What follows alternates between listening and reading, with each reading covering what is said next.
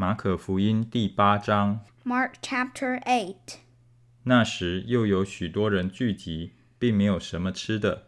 耶稣叫门徒来说 During those days, another large crowd gathered. Since they had nothing to eat, Jesus called his disciples to him and said, 我怜悯这众人，因为他们同我在这里已经三天，也没有吃的了。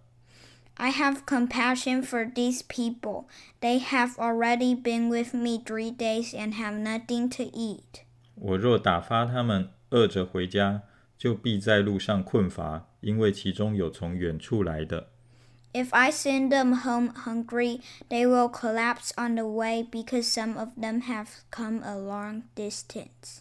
门徒回答说：“在这野地，从哪里能得饼叫这些人吃饱呢？” His disciples answered, But where in this remote place can anyone get enough bread to feed them? 耶稣问他们说：“你们有多少饼？”他们说：“七个。 How many loaves do you have? Jesus asked. Seven, they replied. ”他吩咐众人坐在地上，就拿着这七个饼，注谢了，擘开，递给门徒，叫他们摆开。门徒就摆在众人面前。 He told the crowd to sit down on the ground. When he had taken the seven loaves and given thanks, he broke them and gave them to his disciples to distribute among the people, and they did so. 又有几条小鱼，耶稣祝了福，就吩咐也摆在众人面前。 They had a few small fish as well. He gave thanks for them also and told the disciples to distribute them. 众人都吃，并且吃饱了，收拾剩下的零碎有七筐子。 The people ate and were satisfied. Afterward, the disciples picked up seven basketfuls of broken pieces that were left over. 人数约有四千。耶稣打发他们走了。 About 4,000 were present after he had sent them away. 随即同门徒上船，来到大马努他境内。He got into the boat with his disciples and went to the region of Dalmanutha. 法利赛人出来盘问耶稣，求他从天上显个神迹给他们看，想要试探他。The Pharisees came and began to question Jesus. To test him, they asked him for a sign from heaven. 耶稣心里深深的叹息，说：“这世代为什么求神迹呢？我实在告诉你们，没有神迹给这世代看。 He sighed deeply and said, Why does this generation ask for a sign? Truly I tell you, no sign will be given to it. 他就离开他们，又上船往海那边去了。 Then he left them, got back into the boat, and crossed to the other side. 门徒忘了带饼，在船上除了一个饼，没有别的食物。 The disciples had forgotten to bring bread, except for one loaf they had with them in the boat. 耶稣嘱咐他们说：“你们要谨慎，防备法利赛人的笑和希律的笑。 Be careful, Jesus warned them. Watch out for the yeast of the Pharisees and that of Herod. 他们彼此议论说：“ 这是因为我们没有饼吧？” They discussed this with one another and said, It is because we have no bread. 耶稣看出来，就说：“你们为什么因为没有饼就议论呢？你们还不醒悟，还不明白吗？你们的心还是鱼丸吗？” Aware of their discussion, Jesus asked them, Why are you talking about having no bread? Do you still not see or understand? Are your hearts hardened? 你们有眼睛看不见吗？有耳朵听不见吗？也不记得吗？ Do you have eyes but fail to see, and ears but fail to hear? And don't you remember? 我擘开那五个饼，分给五千人。你们收拾的零碎 装满了多少篮子呢？他们说十二个。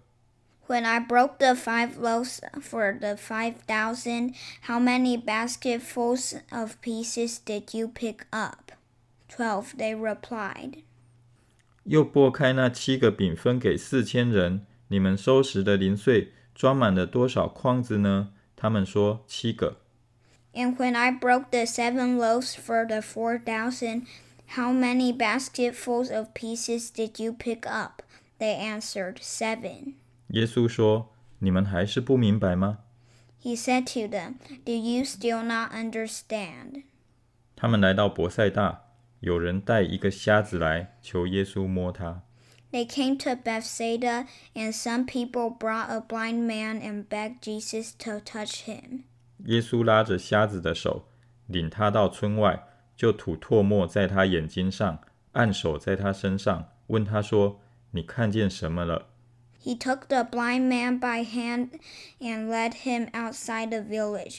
When he had spit on the man's eyes and put his hands on him, Jesus asked, "Do you see anything?" 他就抬头一看，说：“我看见人了，他们好像树木，并且行走。”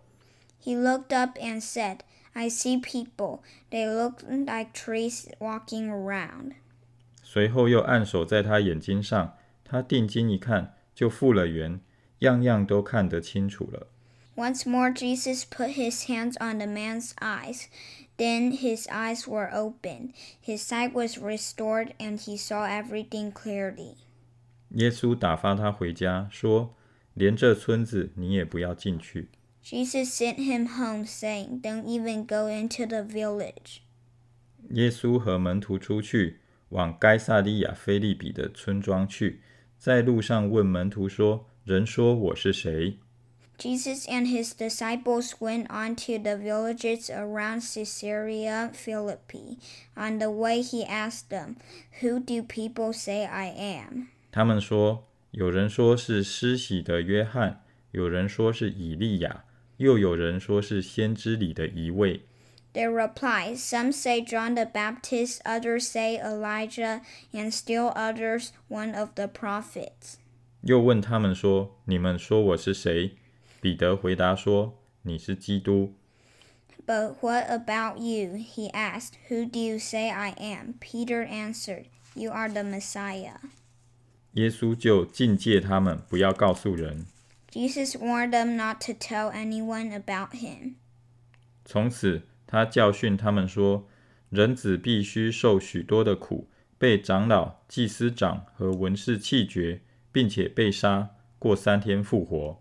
He then began to teach them that the Son of Man must suffer many things and be rejected by the elders the chief priests and the teachers of the law, and that he must be killed and after three days rise again. 耶稣明明的说这话，彼得就拉着他劝他。He spoke plainly about this, and Peter took him aside and began to rebuke him.